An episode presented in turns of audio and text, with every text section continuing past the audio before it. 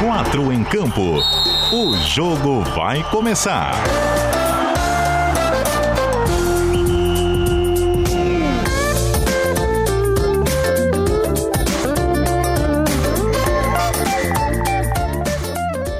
Apresentação: Cadu Reis.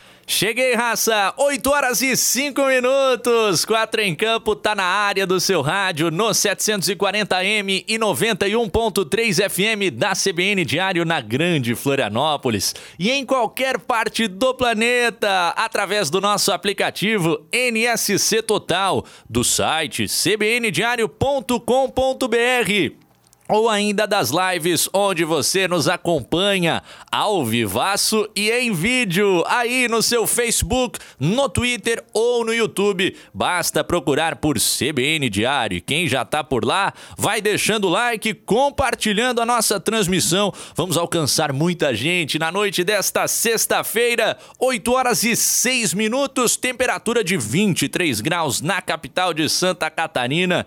Sextando aqui no nosso 4 em em campo em um fim de semana que será, logicamente, de ficar em casa para a população catarinense essa é a determinação do momento do governo do estado com o avanço da pandemia do coronavírus por aqui. Aliás, fatores que já geraram o adiamento da primeira partida do estadual no domingo entre Chapecoense e Havaí, mas o restante da segunda rodada está mantido. Uma sexta-feira para lá de quente, viu? Lá no oeste do estado e também aqui na capital de Santa Catarina, com vários fatos movimentando os nossos clubes então é o seguinte, vamos apresentar o timaço que vai sextar com você no rádio na noite deste 26 de fevereiro de 2021.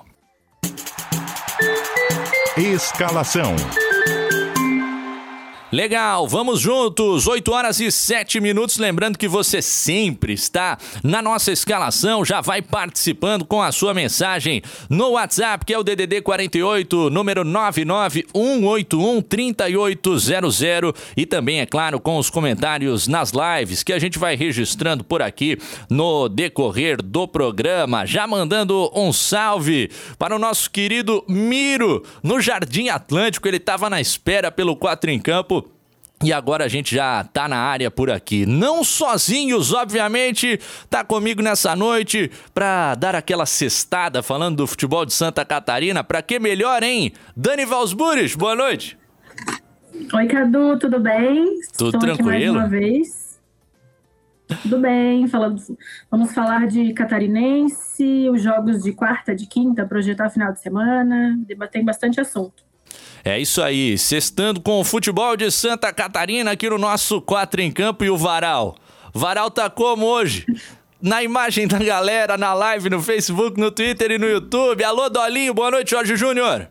Não estou ouvindo. Não estamos ouvindo o Jorjão hoje com seu aparato microfônico por ali ainda não chegou, hein, Jorge? Daqui a pouco a gente vai ajustando. Enquanto isso, ele sempre faz esse procedimento lá na abertura do Santa 3x4, a live que fala dos principais assuntos de Blumenau. Começa ali com o seu belo rostinho apresentando, vai introduzindo cada um dos convidados. Eu trouxe esse molde para nossa live baseado em você, meu querido Augusto Wittner, repórter do Jornal de Santa Catarina, também editor, faz de tudo, o cara é um monstro. Boa noite, meu querido. Oi, Cadu. Boa noite para ti, para Dani, para o Jorge. É, destacar que não, não só a rodada quente do fim de semana, como eu já quero levantar polêmica, porque fim de semana tem o segundo maior clássico de Santa Catarina. Não podemos deixar de falar disso. Ah, Roberto Alves que nos engula. Comigo e Augusto Itner juntos aqui no ar da CBN não. Diário, não há quem vá nos dizer. Olha o que ocorre nesse momento, hein? No momento Apagão. em que fi ficamos sem energia elétrica por aqui no Morro da Cruz, rapaz. Estamos somente aí com uh, o material que nos resta, com o gerador. Ó, Lanterninha ao vivo, rapaz. Isso é o rádio. Tá voltando pelo jeito. Aos poucos a energia elétrica vai voltando por aqui. Tá escalado o nosso time. Rola a bola pro primeiro tempo, Antônio Barbosa. Primeiro tempo. Bom, voltou. Que susto, hein? Quem tá nos acompanhando no Facebook, no Twitter, no YouTube, viu que caiu tudo Vamos por tentar. aqui, mas já voltou a iluminação, todo mundo já consegue nos ver normalmente. 8 horas e 10 minutos, a gente tem a manutenção Já da segunda. Ah, agora sim. Alô, Jorge Júnior. Ah, agora sim. O nosso problema, nossos cabos, né? Um investimento milionário na nossa live aqui em casa, com a nossa, o nosso varal. Tô com a minha gata aqui do lado, aqui, minha gatita aqui em cima da cama do meu lado. Vamos para essa sexta-feira e em homenagem aqui, ó, ao Clube Campeão Brasileiro, um copo, quem vai ver, que veio diretamente de Brasília, do jogo Havaí Flamengo lá, na Mané Garrincha, um presente que minha mãe e meu pai trouxeram para mim. Que momento, hein? Jorge Júnior celebrando o título brasileiro do Flamengo. Frases que eu pensava que jamais iria dizer por aqui. Um abraço aí pra galera flamenguista, né? Que passou a última noite celebrando o título. Marcelo Júnior enchendo a minha caixa de WhatsApp com diversos áudios até as quatro da manhã. Certamente tava se divertindo lá na casa dele, hein, Jorge? 24 horas sem dormir já, Marcelão. Só, só amanhã, só para amanhã. Muita gente ficou chateada, é claro, em especial os torcedores do Internacional, a galera que não curte tanto o Flamengo, dois dos adversários diretos foram rebaixados à Série B do Campeonato Brasileiro, enfim. Tá feita a menção aí por parte do Jorge Júnior, mas aqui no nosso futebol de Santa Catarina, tivemos já ontem a informação do adiamento da primeira partida nesse estadual por conta da Covid-19, o jogo entre Chapecoense e Havaí, que estava programado para as 18 horas de domingo. A bola não vai rolar. Cara, a gravidade da situação, porque não há como eh, dispensar a utilização de uma ambulância por quatro horas para que ela fique em um estádio, porque nesse momento nenhum veículo pode ficar de fora do atendimento à população em uma situação realmente muito delicada. Mas rodada mantida. A gente ouviu hoje aqui na CBN Diário presidente da Federação Catarinense de Futebol, Rubens Angelotti, dizendo que enquanto houver condições, vai seguir. O que, que você pensa dessa situação, hein, Dani Vals? Oi, Jorge, né? O Jorge não me ouviu antes, eu só queria falar que eu estou morrendo de inveja desse varal do Jorge. Já deixei claro no primeiro programa e o microfone. É sensacional. Vou ter que fazer um investimento aqui também. É, Cadu, sobre essa, é, esse assunto do, do cancelamento do jogo, né, o adiamento, para tu ver, né, uma ambulância que não pode estar à disposição na partida, para tu ver como que tá a situação, é, e o pessoal ainda não cuida, não parece que tem gente ainda que não não não, não tá ciente da gravidade disso, né? E isso a gente está vendo só em Chapecó, um adiamento em Chapecó, mas que pode daqui a pouco acontecer em outras regiões do estado e aconteceu o que foi ano passado, né? Adia o catarinense e ano passado a gente adiou em março, voltou em julho, afinal foi em setembro e não dá para descartar que isso aconteça. A sensação é essa, né, de um de um déjà vu do ano passado, né? Quando a gente achou que estava acabando, a vacina chegou, mas parece que não ainda. Então É, a gente tem que tomar muito cuidado ainda. Chegou com um ritmo muito lento, hein, Augusto Wittner? Você que acompanha também todos os fatos por aí em Blumenau. E aí a gente tem novamente o torneio estadual acontecendo em meio a essas condições que agora os especialistas já dizem ser o pior momento que a gente viveu desde o início da pandemia do novo coronavírus por aqui. É, eu, eu não me surpreenderia nem um pouco se essa decisão que foi tomada para a partida entre Havaí e Chapecoense fosse mantida para as demais, porque é, você tem que pensar o seguinte: quando você precisa de uma ambulância, é como um hospital. Você não tem simplesmente uma estrutura que atende as pessoas por conta própria. Você precisa de profissionais que atendam ali.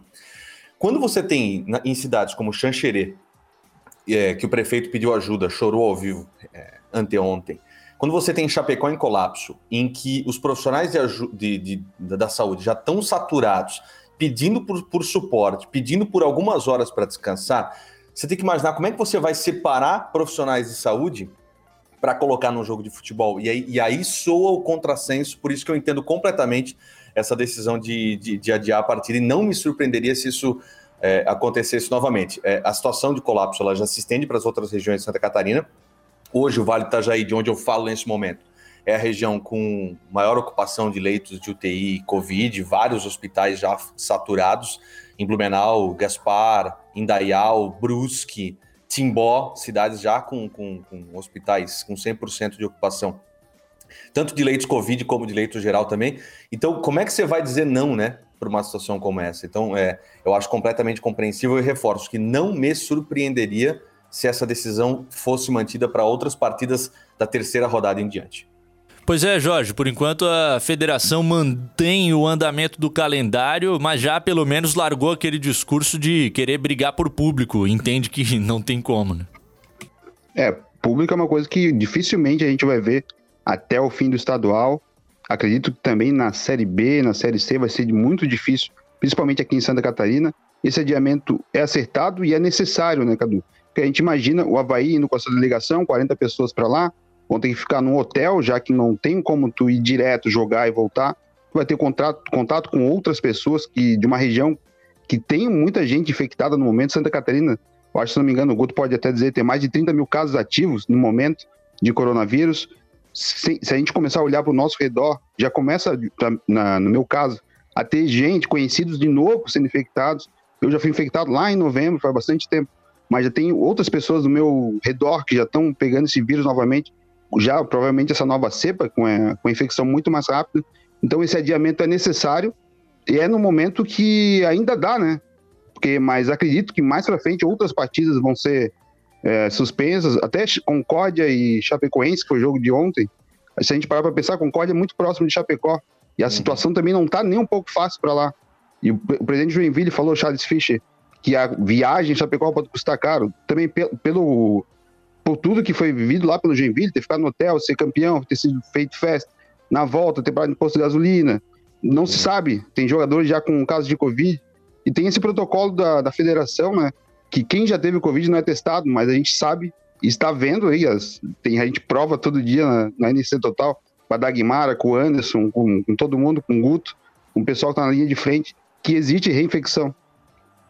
É, eu vou destacar mais um ponto, Cadu, que é, eu conversei hoje, inclusive, é, ontem pela manhã, na verdade, com uma médica infectologista aqui de Blumenau que teve filho recentemente. Ela teve uma filha, na verdade, é, no dia 5 de janeiro. Infectologista que teve uma filha no meio de uma pandemia. É que nem a gente, quando acontece alguma coisa, a gente quer trabalhar, sem estar de folga, enfim.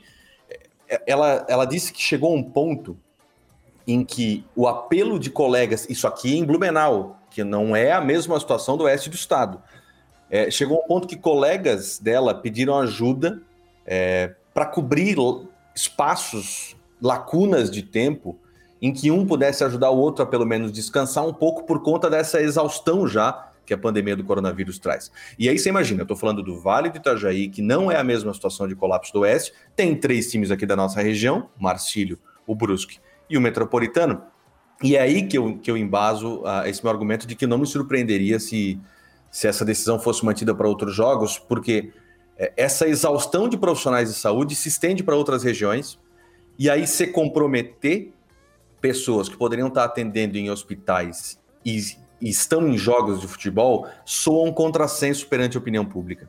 Então é isso que eu entendo completamente se houver essa decisão.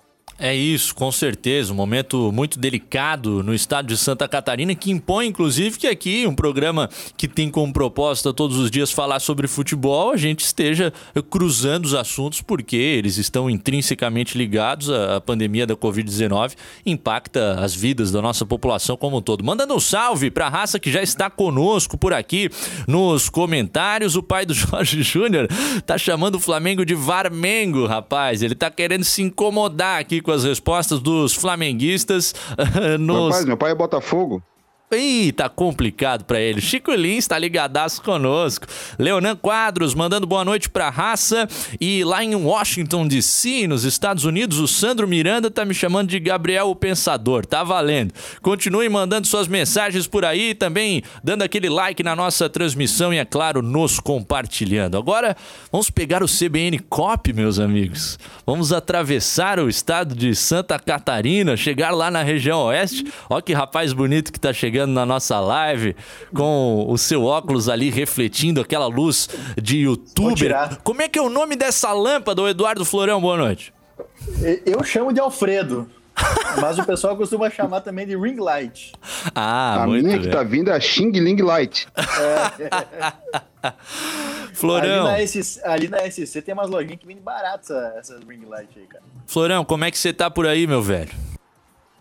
Tudo certo, cara. É em casa, né? Em casa, é, trabalhando nesse sistema home office, justamente por tudo isso que vocês vinham falando agora há pouco, né? A situação da pandemia aqui realmente complicada, deixa a gente muito apreensivo, né? A gente divide aqui tentando cobrir esporte, né? É, mas muito apreensivo com todas as notícias que vêm é, desse outro lado. Não tem como a gente fechar os olhos para essa pandemia que é gravíssima, principalmente aqui, né?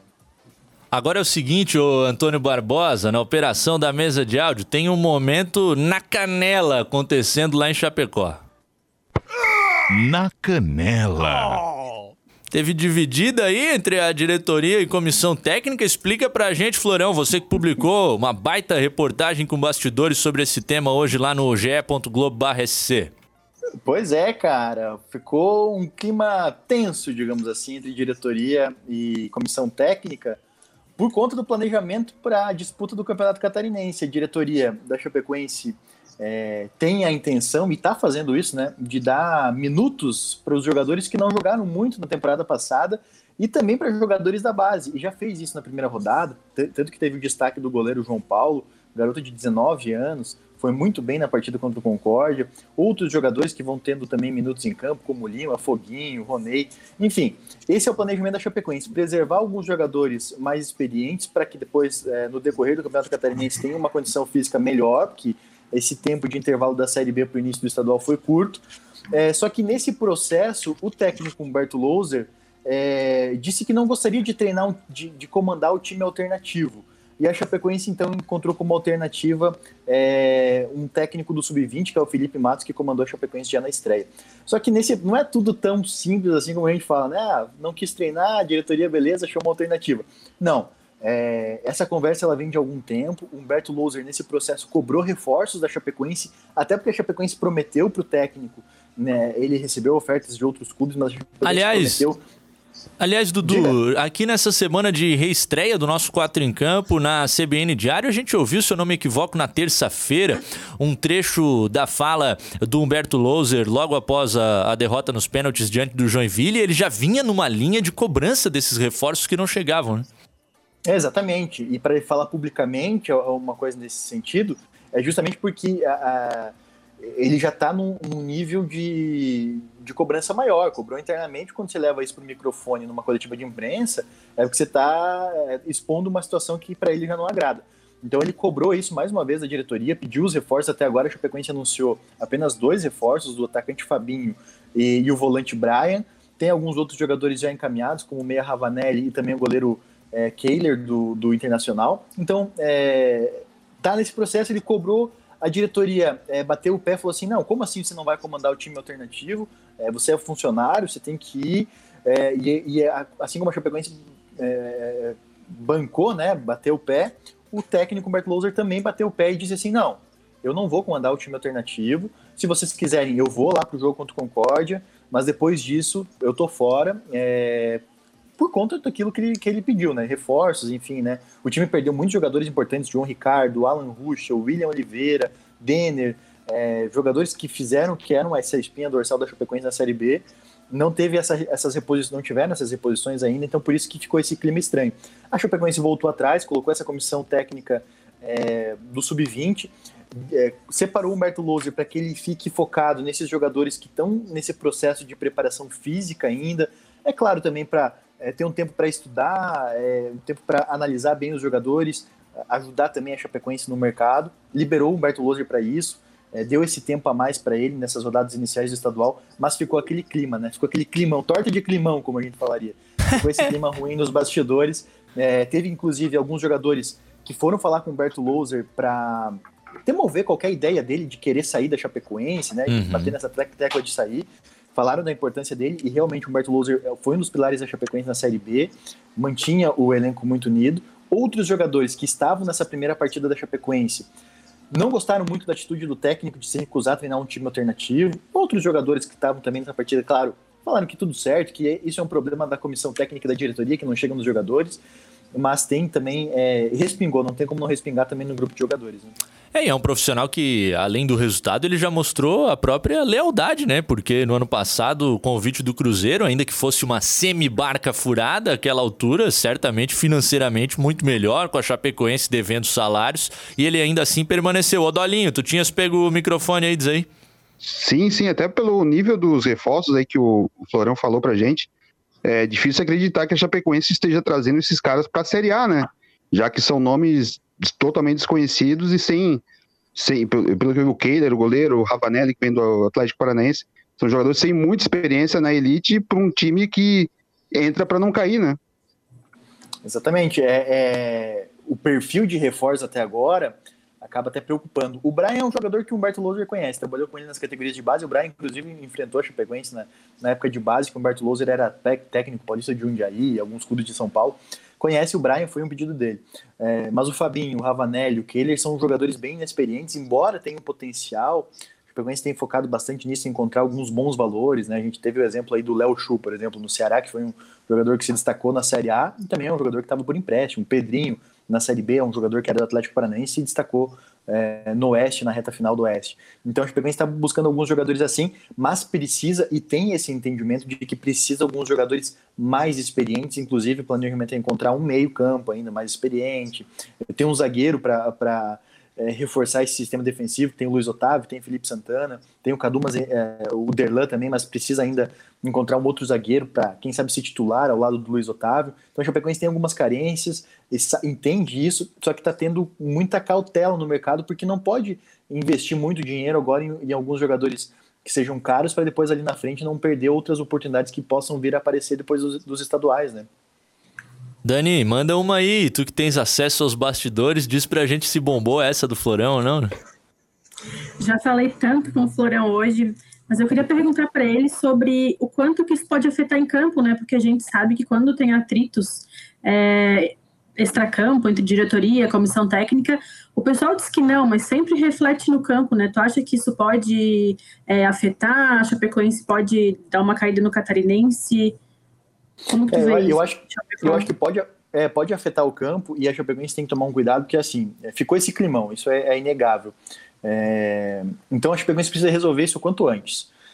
A informação oficial é que o Humberto Loser não vai sair, ele vai permanecer na Chapecoense. Então, chega agora já. É, acho que a Chapecoense até demorou um pouco para se manifestar sobre isso de uma maneira oficial acaba com qualquer rumor que possa acontecer de, de possível saída do Humberto Louser, porque se especulou muito isso, né? Foi falado, recentemente o Cuiabá fez uma proposta pelo Louser, é, acabou o Brasileirão agora, tem alguns clubes também em busca de técnico, o próprio Vasco da Gama, né? É, mas assim, o Chapecoense precisa colocar um ponto final, não tem, pelo que eu apurei, não tem nenhuma negociação do Humberto Louser com nenhum clube, não é esse o ponto, mas a Chapecoense precisa se manifestar externamente e internamente sentar com o Humberto Louser, ó, beleza, a gente teve esse ruído, mas vai ser assim. É, eu vou ceder um pouco aqui, o Humberto Loser cede um pouco, cede um pouco ali, é, talvez tenha um pouco mais de paciência pelos reforços, e coloca um ponto final. E eu acho que é esse o caminho. A Chapecoense já tem esse entendimento com o Humberto Loser depois desse, desse atrito, até pela, pela escalação da comissão técnica da base, do Sub-20, lá, o Felipe Matos, Ian Razeira. Então, é, caminha para isso, mas precisa colocar uma pedra em cima disso para que é, minimize qualquer efeito que possa acontecer dentro de campo. Né? Tá, e vai ser time principal desde o início, então, ou não? Não, é, não, time alternativo. Primeira rodada já foi com time alternativo, com garotos da base, uma mescla, né? Alguns jogadores é, que já estavam atuando ano passado, Matheus Ribeiro, Ezequiel, é, Felipe Santana. O Cadu teve poucos minutos, o Cadu zagueiro, que foi titular, embora seja experiente. O Derlan é um zagueiro que não jogou muito também na Série B, teve algumas partidas, mas não foi um jogador que jogou muito, jogou mais na reta final ali. É, o Foguinho é uma experiência muito grande da Chapecoense. Teve alguns minutos, mas não jogou partidas inteiras pela Chapecoense, acho que falta um pouco disso, Lima. Então a Chapecoense vai com times alternativos nas primeiras rodadas. E eu acho que é o momento para isso. Se a Chapecoense não fizer isso agora, no estadual, sabendo que o início do estadual é difícil, é, não vai fazer isso lá na frente na Série A, né? Ah, e o regulamento agora, permite. Agora, rapidinho, o regulamento o, permite, né, Guto? Diz aí. Não, é que assim, ó. É, é o início de uma temporada, e eu queria até perguntar isso pro Florão, sinceramente, assim.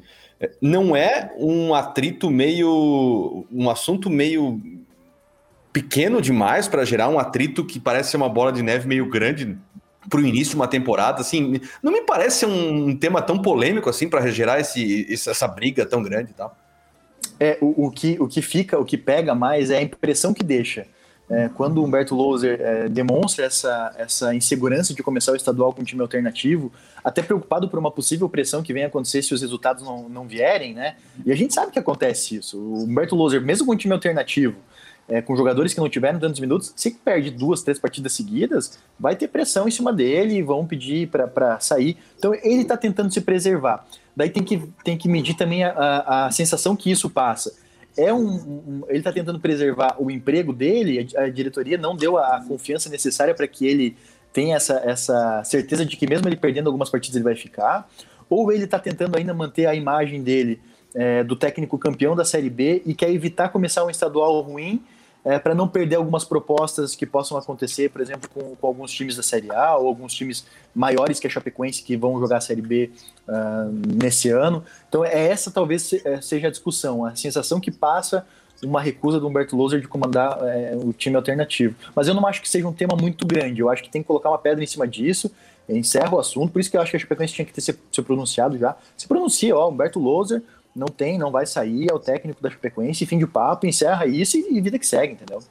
É, uma polêmica até inesperada, concordo com o Guto. Título da Série B tão recente e o fato desse acaba é, desencadeando aí posicionamentos diferentes. Faz parte, vamos ver se impacta em alguma medida nesse favoritismo que acredito que todos nós reputamos a, a Chapecoense, que vem participando vocês, de né? todas as finais desde 2016, vem faturando títulos. Como é que não vai colocar como favorita, Florão? todos vocês aqui, aqui no, no Oeste é, diretoria vai com o um pezinho atrás, assim. É claro que estadual é o único título possível de ganhar, né? Assim, tipo, não vai ser campeão né, da Série A, possivelmente não vai ser campeão da Copa do Brasil, então é o título possível de se ganhar. Mas é, tá entrando no estadual com, justamente por esse fator de usar um time alternativo, talvez não esteja entrando com tanta vontade assim de ser campeã, Assim como foi ano passado. Ano passado deu certo, né? Entrar na humildade no campeonato e acabou ganhando, né? Pois é, dis é discurso deu, deu... Da, da Série B era manutenção, os caras terminaram com a taça. É, mas deu aquela tá flertadinha certo, né? no, no, no, Catarinense, deu aquela flertada com, com, o rebaixamento no começo, né? Tanto que classifica em oitavo, né? Mas Humberto Luz que... assumiu o time na lanterna o tempo que a Chapecoense teve, o campeonato paralisou em março e voltou só em julho, a Chapecoense teve um bom tempo e ali, se a Chapecoense talvez tivesse enfrentado o Havaí uma semana depois é, da, da, da, primeira fase ali, quando acabou, né, talvez o Havaí teria passado, mas a Chapecoense teve um bom tempo, amadureceu, o Humberto Lousa, o Humberto Lousa, ele fala muito, ele quer tempo para treinar, ele teve isso ano passado, esse ano não vai ter, a temporada vai ser corrida como foi ano passado, né? O jogador é. gosta de jogar, né? 8 horas e 33 minutos é o seguinte, agradecendo o nosso Dudu Florão pela participação por aqui. Na próxima ele volta para uma hora cheia, trocando ideia de futebol conosco. Só não vai embora, ô Dudu, antes de eu te passar o carinho do ouvinte por aqui, ó, vamos botar na tela na live o David Santos. Um abraço para o Eduardo Florão, ele que é torcedor alvinegro, mas também acompanha o teu trabalho aqui da capital. Obrigado, Dudu. Boa noite, cara. Valeu, obrigado aí, rapaziada. Prazer participar com vocês. Um abraço pro David também aí que me mandou esse abraço. Tô devolvendo então esse abraço é, virtual e carinhoso para eles. Valeu, gente. Um abraço. Valeu! Nosso passeio lá no oeste do estado com o CBN Cop, hein? Que velocidade para chegar até lá. É o seguinte, o Beno Kister tá na nossa live dizendo: Cadu segurou a lanterna que o metrô vai segurar no Catarinense. Não entendi essa provocação. Eita. Deve ser, deve ser para Augusto Hitler. Eu não tô em nenhuma medida impactado com isso aqui. O ombudsman do Twitter do metrô está aqui com a gente.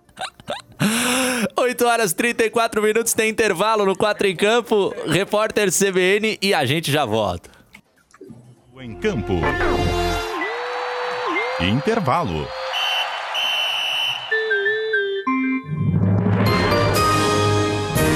Repórter CBN.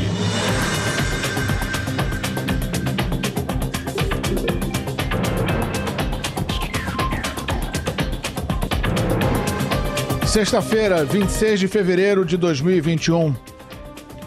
O diretor executivo da OMS, Michael Ryan, classificou a situação do Brasil como complexa e afirmou que o país vive uma quarta onda da pandemia de Covid-19.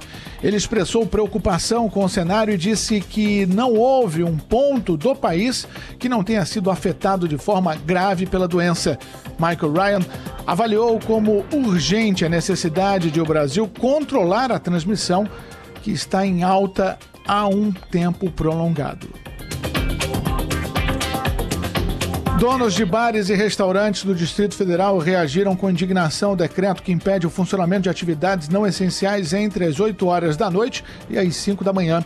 A medida começa a valer na segunda-feira e deverá durar 14 dias. Também não será permitida a venda de bebida alcoólica em qualquer estabelecimento durante o horário de restrição. O sindicato da categoria avaliou que o decreto é ineficaz para combater a pandemia e serve apenas para lesar empresários. A mulher do deputado Daniel Silveira, do PSL, recebeu auxílio emergencial enquanto ocupava um cargo vinculado ao Ministério do Meio Ambiente no Rio de Janeiro. Paola da Silva Daniel foi nomeada em outubro do ano passado com um salário de R$ 5.600. A informação do jornal o Globo. O deputado Daniel Silveira está preso desde que publicou um vídeo com ameaças contra ministros do STF e apologia ao AI-5. E pelo menos 22 combatentes foram mortos em um ataque dos Estados Unidos contra milícias pró-Irã no leste da Síria. Esta é a primeira operação militar do governo Joe Biden. O Departamento de Defesa americano confirmou que realizou ataques aéreos em uma região na fronteira entre Irã e Síria. O número de vítimas foi divulgado pelo, Observatório Sírio para os Direitos Humanos. No horário de Brasília, 8h36. Repórter CBN. As principais notícias do dia a cada meia hora.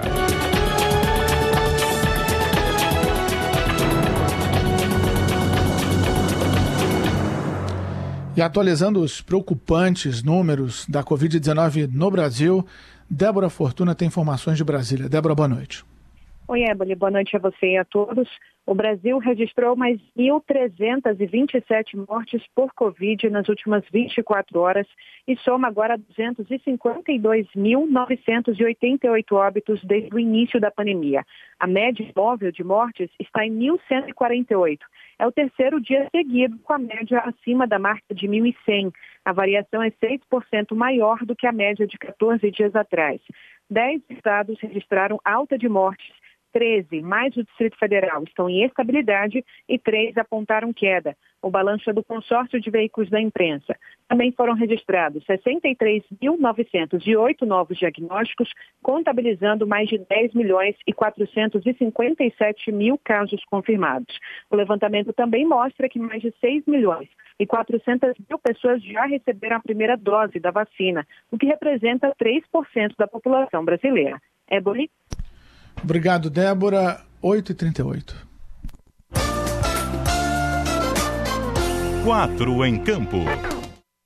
Pós-graduação Unisociesc. Você preparado para o novo. O conhecimento é capaz de conectar você a grandes transformações. Por isso, a Unisociesc oferece 39 cursos de pós-graduação em 10 áreas do conhecimento diferentes. Uma oportunidade incrível para quem busca desenvolver habilidades e competências profissionais. Acesse unisociesc.com.br barra pós-graduação e consulte condições especiais para matriculados até 28 de fevereiro. Unisociesc. Aqui você cria e constrói o futuro. Algumas escolas vão começar a retomar as aulas presenciais. Por isso, o governo federal, por meio do Ministério da Educação, preparou um guia de orientações para retorno seguro às aulas nas escolas de educação básica. Secretários, diretores, professores, pais e responsáveis, baixem o guia em gov.br/mec e ajudem a dar mais segurança aos estudantes. Ministério da Educação, Governo Federal, Pátria Amada Brasil.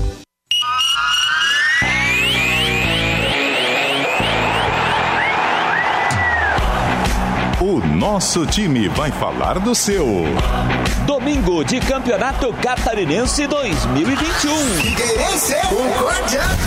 Scarpelli, seis da tarde. Jâniter Decotes. Na FM 91.3 e AM 740. Futebol no rádio tem mais emoção. Comentários Roberto Alves. Reportagens Matheus Boaventura. Central. Luiz Gonzaga. CBN Diário. Pode ligar que aqui tem jogo. Figueirense Concórdia, Catarinense 2021.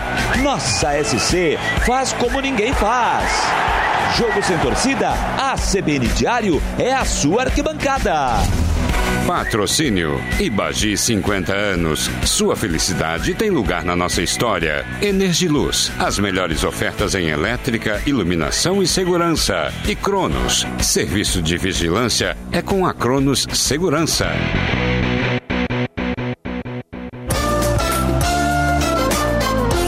Quatro em campo. Segundo tempo.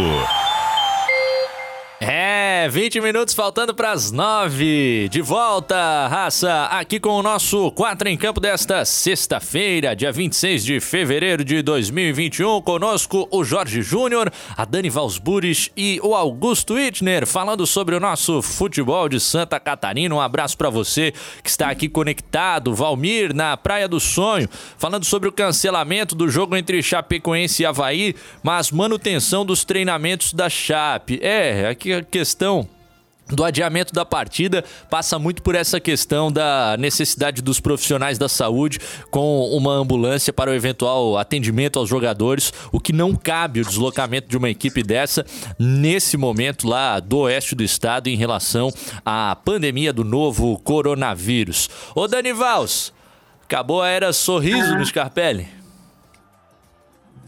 Acabou a era sorriso, uma era curta, né?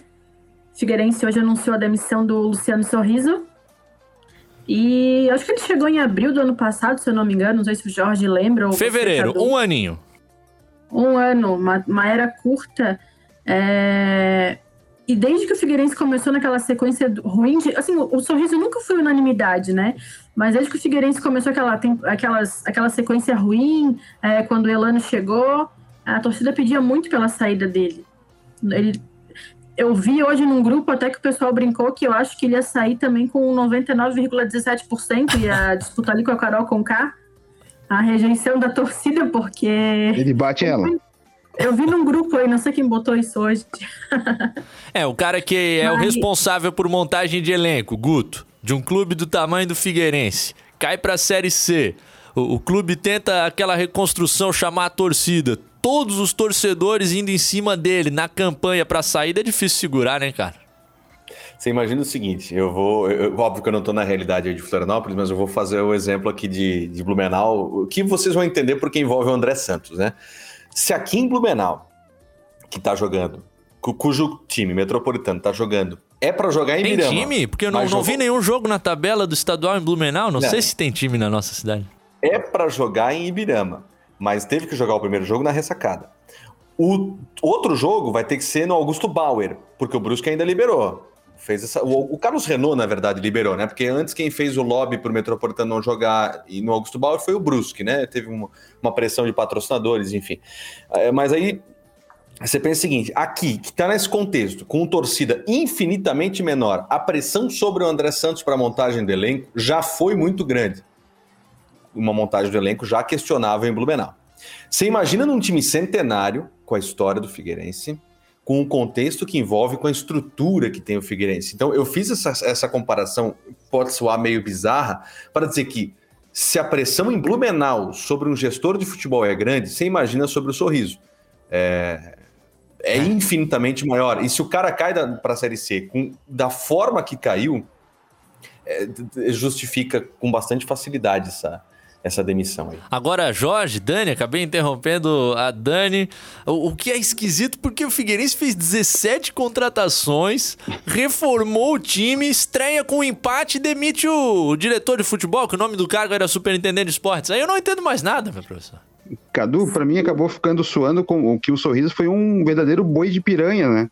Já que 17 jogadores minimamente pouco conhecidos aqui, no seu Giva, que a gente já tinha ouvido falar, e ele acaba sendo demitido depois da primeira rodada sem. E ele, ele, sempre foi muito blindado, né? Se a gente for tentar puxar pela memória, eu não consigo lembrar a última vez que ele falou em uma coletiva. Ele apresentou o jogador recentemente. Ele, mas ele ficou doente, né? Ele teve uma cirurgia semana passada que a gente convidou ele para o debate diário. E o clube falou que ele estava doente, estava com problema nas costas, alguma coisa assim. Ele foi muito blindado e acabou sendo demitido de surpresa, assim, no momento que sinceramente, eu não esperava que o Figueirense fosse tirar o sorriso depois de contratar o time para a temporada, fazer um jogo minimamente decente ontem contra o Metropolitano, para a gente conhecer os jogadores, e a gente vai conhecer o elenco do Figueirense pelo menos mais cinco rodadas para saber o nome e reconhecer a feição de todo mundo. Eu acho que ontem até tu na, na transmissão pega o lateral direito, quem é aquele ali, deixa eu ver de novo o número, para a gente conhecer o torcedor, conhecer esse cara e o sorriso acabou saindo. Então tem, fiquei com essa impressão que ele foi um boi de piranha. É, dois pontos, tá? Do, dois pontos rapidinho. O primeiro, é, sobre esse jogo do Figueirense com o Metropolitano, principalmente. Metropolitano com o Figueirense, na verdade. É, aqui em Blumenau, a gente falava o seguinte: bom, se aqui a gente conhece poucos jogadores desse elenco, porque foi um elenco monta montado há três semanas do início do estadual. A gente pegou a escalação inicial e disse: tá, deixa eu ver aqui quem é que é o time. Ah, tá, o Roberto jogou a Série B, beleza. O Eberê estava lá no Fluminense, fez os golzinhos, ok. Conhece alguém. A gente pegou a escalação do, do, do, do Figueirense, a gente disse: pá, tá, tá, tá tranquilo, a gente não conhece ninguém aqui mesmo? É a mesma coisa. É a mesma situação. E aí a, a, brincadeira é, e eu quero que o, que o torcedor do Figueirense que nos acompanha não fique brabo tal, mas pós-jogo ontem, é, o, o tom era o seguinte: o Metropolitano perdeu dois pontos contra um adversário direto na luta contra o rebaixamento. É, até com aquele gramado encharcado, o Figueirense acabou apresentando pouco, né? Quero ver a reação da raça essa fala. Agora é o seguinte, ô Dani Valls, o que, que você avalia dessa mudança no Figueirense nesse momento? A impressão que eu fico é que Luciano Sorriso, então, não tinha tanta preponderância na montagem do elenco, porque se ele tinha, se ele era o cara da montagem nesse comitê, que a diretoria do Figueirense já falou que são várias pessoas, se ele fosse o cara, ele não seria trocado depois de um jogo com o novo time que ele teria trazido nessa situação.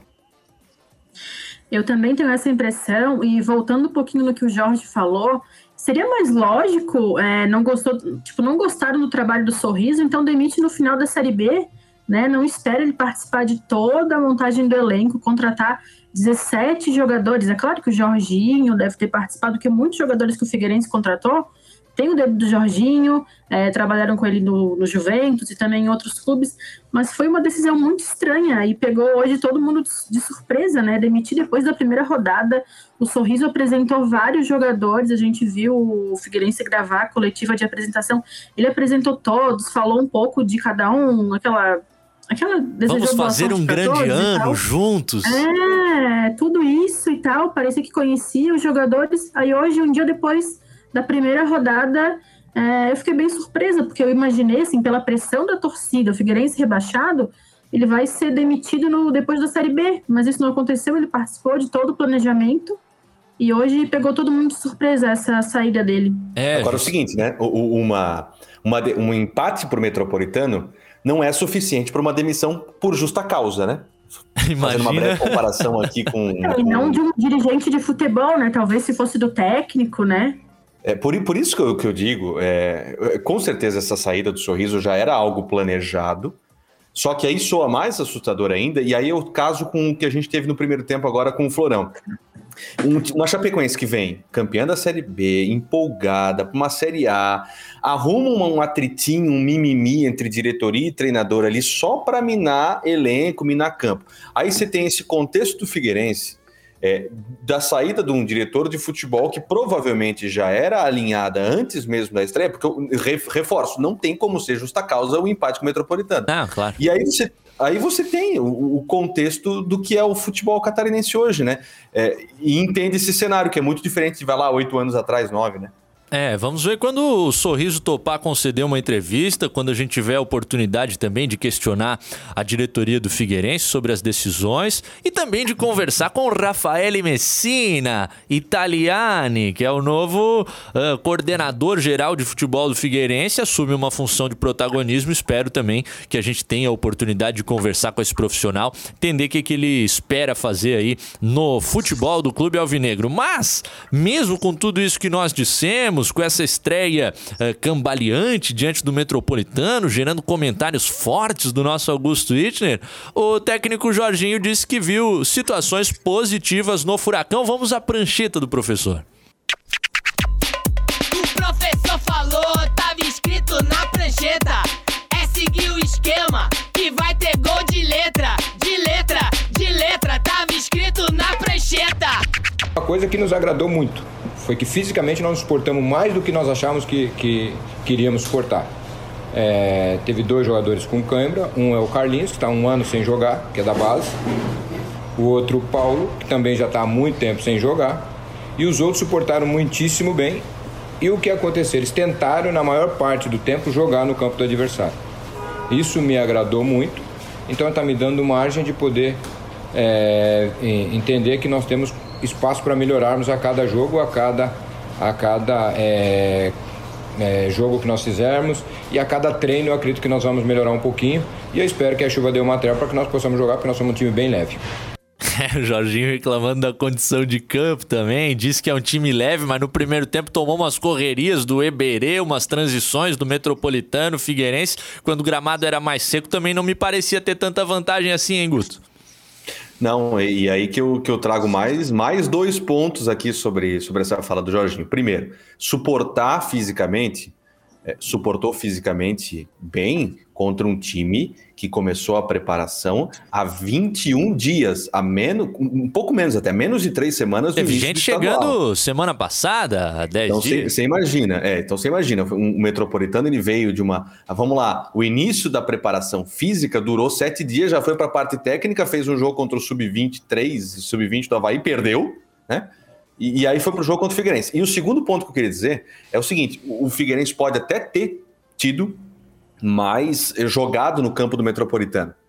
É, só que uma coisa é você ter a posse de bola, jogar lá no, no campo de ataque com eficiência. O, o, o, Figueirense ficava penteando a bola o tempo todo, tentava jogar por um lado, tentava por o outro, um metropolitano na malandragem do Diego Coelho, que tem um pouco essa experiência aí do, da, da, defesa, ele traz isso consigo desde a época do Corinthians, cercou o Figueirense, que não conseguiu fazer grandes coisas no primeiro tempo, tanto é que no primeiro tempo o metropolitano foi melhor.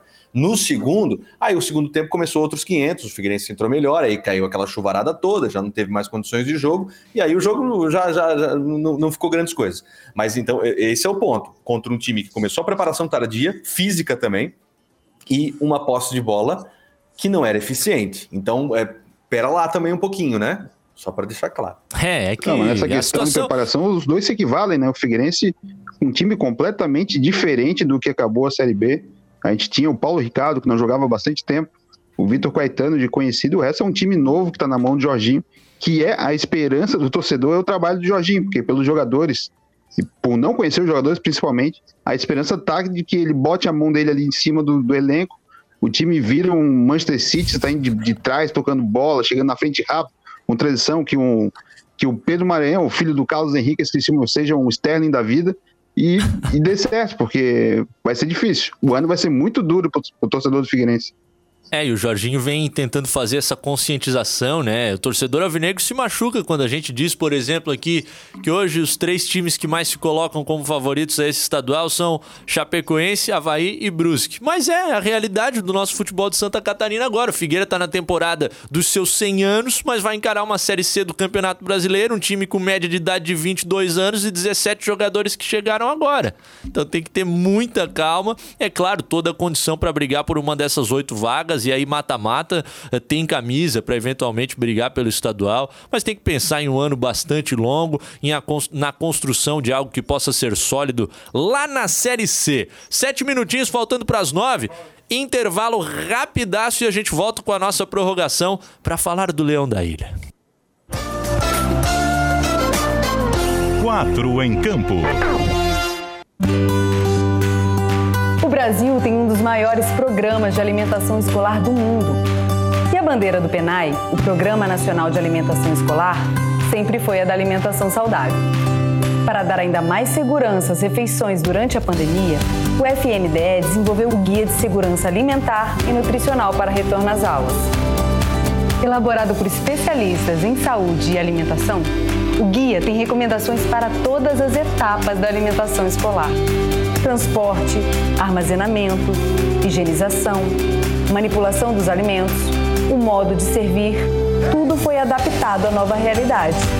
Alguns procedimentos mudaram, mas o carinho com que preparamos essas refeições será sempre o mesmo. Consulte o guia completo em fnde.gov.br. Ministério da Educação, Governo Federal, Pátria Amada Brasil.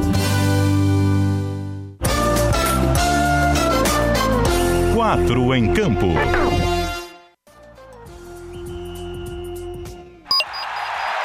Prorrogação. Coisa linda! Direto com o Fala Boleiro, meu DJ Antônio Barbosa. É, fizemos o que o professor mandou. Esforçar bastante, é. Fala, boleiro. Eu fico feliz, né? Poder estar ajudando, como eu falei, eu vim aqui para ajudar. É, infelizmente, o ano passado foi um ano que não consegui ajudar muito, não me deixaram, sei lá. Mas eu tô aqui para ajudar, cara. Espero que, que esse ano possa ser diferente, que eu possa estar contribuindo. Como eu falei com o Claudinei já, tô aqui para ajudar. Se ele optar por mim jogar, eu vou jogar. Se ele optar por mim ficar de fora, eu vou ficar respeitando todo mundo. Mas sempre deixando claro que eu tô aqui para jogar, quero jogar e vou buscar pelo, pelo meu espaço para me estar sempre jogando e podendo ajudar o Havaí que foi aquilo que o Bruno Silva não fez na temporada de 2020, né? Chegou com a expectativa de ser um protagonista e participou de 18 dos 51 jogos do Havaí no ano. Ficou mais conhecido uh, ou lembrado pelo chute que ele deu no torcedor invasor lá no estádio Orlando Scarpelli, gerando uma suspensão, do que propriamente em campo. Mas começou como titular e jogando muito bem. Tem toda a condição para ser fundamental em um time de Série B, hein, Jorge? É uma dupla de volantes que pode dar muito certo, do que eu particularmente gosto apesar de ter achado o Foguinho um pouco apagado na estreia do Havaí, do, lado do Bruno Silva, eu acho que é uma dupla que pode dar bem certo. E o Bruno Silva, com vontade de jogar, ele é titular absoluto do Havaí, sem dúvida nenhuma. Ainda mais depois da saída do Pedro Castro, né? Que é o, o Pilo Castro, que acertou com o Botafogo hoje. Um jogador muito contestado pela torcida, mas muito amado por todos os técnicos que passaram na ressacada nos últimos dois anos. Ah, um cara muito dedicado, né? Muito trabalhador no dia a dia, que acabou sendo titular aí com todos os técnicos que passaram no Havaí desde 2016 e muito possivelmente vai ser um titular do Botafogo na Série B do Campeonato Brasileiro. Bruno Silva é titular no seu time, Dani Valls? Sim, sim, e o Bruno Silva deu uma indireta ali na coletiva dele, né? Falou, não me deixaram jogar. É. Quem não me deixaram? Porque é, o afastamento, o afastamento foi lá no final da temporada, não foi com o Inácio não, que o Inácio teve a treta lá, Bruno Silva treinando sem caneleiro, o português não gostou, mas o afastamento foi, foi na era Geninho. Foi com o Geninho, né? Aí ele foi reintegrado. É, falando um pouquinho do jogo do Havaí ontem, ontem não, né? Quarta. Quarta. Eu, eu, confesso que eu não vi o jogo do Havaí, que eu estava fazendo Criciúma e Ercílio Luz e também Marcílio Dias e Brusque. Ah, não conseguiu? Jogos vendo os dois jogos ao mesmo tempo. E, mas o que fica de positivo é o resultado pro Havaí, né? Pode não, Havaí jogou bem, o Havaí jogou muito bem na minha avaliação. Tudo bem que o Juventus não é aquele da temporada passada, mas sim, não deu chance, sabe? Fez, fez o primeiro, trabalhou para construir o segundo, jogou no campo adversário. Então, algumas coisas legais que a gente até uh, falávamos ontem aqui no 4. A gente não espera a princípio do time do Claudinei que ele vá tocar bola no campo adversário, mas foi o que aconteceu. O que fica de positivo é o resultado, né? O Havaí já largou na frente, já tá lá em cima. É, com o adiamento do jogo contra a Chapecoense, vai ter um tempinho a mais para se preparar para o clássico, né? Quarta-feira tem clássico com transmissão do GE Santa Catarina, já fica o recado. E em compensação, o Figueirense joga no final de semana, já tem aquele desgaste contra o Concórdia, né? Mas o Havaí largou bem. Eu tenho o Matheus Lucas, que voltou agora, fez gol, então dá aquela confiança para a temporada. O Getúlio também, naquele embalo do ano passado. Acho que o Havaí vai aposto muito no Havaí também para esse título catarinense, junto com a Chapecoense, como, como o Brusque, né? E o que a gente tinha falado do Figueirense, que eu, queria, que eu queria voltar ali um pouquinho, é que o Havaí e a Chapecoense e o Brusque, a palavra deles é manutenção, ao contrário do Figueirense, que é reconstrução, é. né? Acho que é por isso que o Figueirense está um pouquinho atrás em relação a esses times. A gente tem um ouvinte que foi muito feliz aqui, vou lançar na tela da live para a galera ver. O Vânio Michos. O Figueira é um azarão de luxo, afinal de contas é o time mais vezes campeão do estado. E, e cara, que frase perfeita. É, é, é o detentor da hegemonia, o clube que tem mais títulos do campeonato catarinense, mas que nessa temporada não é considerado o, o grande candidato. Guto, aquele abraço bem rápido e boa sorte no domingo no clássico do Vale do Itajaí? Pô, é, eu ia dizer, eu tô aqui uma hora esperando. A gente falou de Havaí, de Chapecoense, Figueirense. Eu tava pensando a gente falar do segundo maior clássico do estado. Pelo amor de Deus. Brusque Metropolitano, Metrusque, domingo às 19 horas no estádio Augusto Bauer. Os times em situações completamente distintas, né? O Brusque na Série B do Campeonato Brasileiro, o Metropolitano vindo da Série B do Campeonato Catarinense e numa situação extremamente delicada, sem estádio para jogar, em um contexto muito, muito é, diferente em relação a outros metrusques é, da história. É, você me permite rapidinho? Claro. Apesar disso, ô, Cadu, apesar é, dessa diferença atual entre as duas, entre os dois times, Hum. dentro de campo na prática, no histórico, no histórico são 43, 42 jogos, sendo 17 vitórias do Brusque, 16 vitórias do Metropolitano e 9 empates. Ou seja, clássico é clássico e vice-versa. tá? Durma Só com um barulho desse, Roberto Alves, Augusto Alô. Bob! Até a próxima, Caiu meu sofazinho. querido. Valeu, Guto. Ó, ó, e é nesse sofá, quem tá acompanhando a gente na live, é nesse sofazinho com uma cervejinha que eu vou ver o, o jogo domingo, 19 horas. Isso é Sunday Night Football, cara. Não essas outras coisas aí. Ah, que maravilha de deixa. Dani Vals, bom fim de semana. Não vai estar de folga no domingo, imagino, ou vai estar de boa também? Claro que não, né? Trabalho. Eu queria convidar o pessoal para acessar ge.globo.sc. Temos transmissão de Figueirense Concórdia domingo. E também deixar um recado para o pessoal se cuidar final de semana. Gente, pandemia tá aí, não é brincadeira e a gente tá vendo a situação cada vez ficar pior. É isso, né? Vamos cada um fazer a nossa parte, pensar na nossa saúde, das pessoas que a gente ama, de toda a sociedade e dar uma segurada, porque é esse o clima. O pessoal andou se passando também e isso é reflexo, né? O comportamento da população é reflexo nessa situação que a gente vê no momento aqui no estado. Dolinho, meu querido, um bom fim de semana. Cabeça levemente inchada por situações aí do futebol brasileiro, mas série, série B não é novidade para grandes clubes aí que estão de volta a ela. Então, grande abraço, mestre. Valeu, Cadu. É só um jogo, né? No final das contas, é só um jogo. Quero mandar um abraço para o Guto, para Dani. Vou estar de folga no fim de semana, vou poder acompanhar os jogos tranquilos. Mandar um abraço pro meu querido Marcelo Gazapina. Mais um aqui da bateria ordinária. A galera tá, tá- aqui da Ordinária Consulado. O pessoal Coisa tá todo acompanhando a gente aqui na nossa live também. E semana que vem a gente tá de volta. Ó, no começo, no começo eu tava pensando se era uma camisa do Sampdoria ou do Imbituba em 2009, ali, mas agora que eu É vi da que Samp. CFZ Zico. Exatamente. 9 A horas Samp e de Lombardo e, Ravan... Lombardo e Gullit.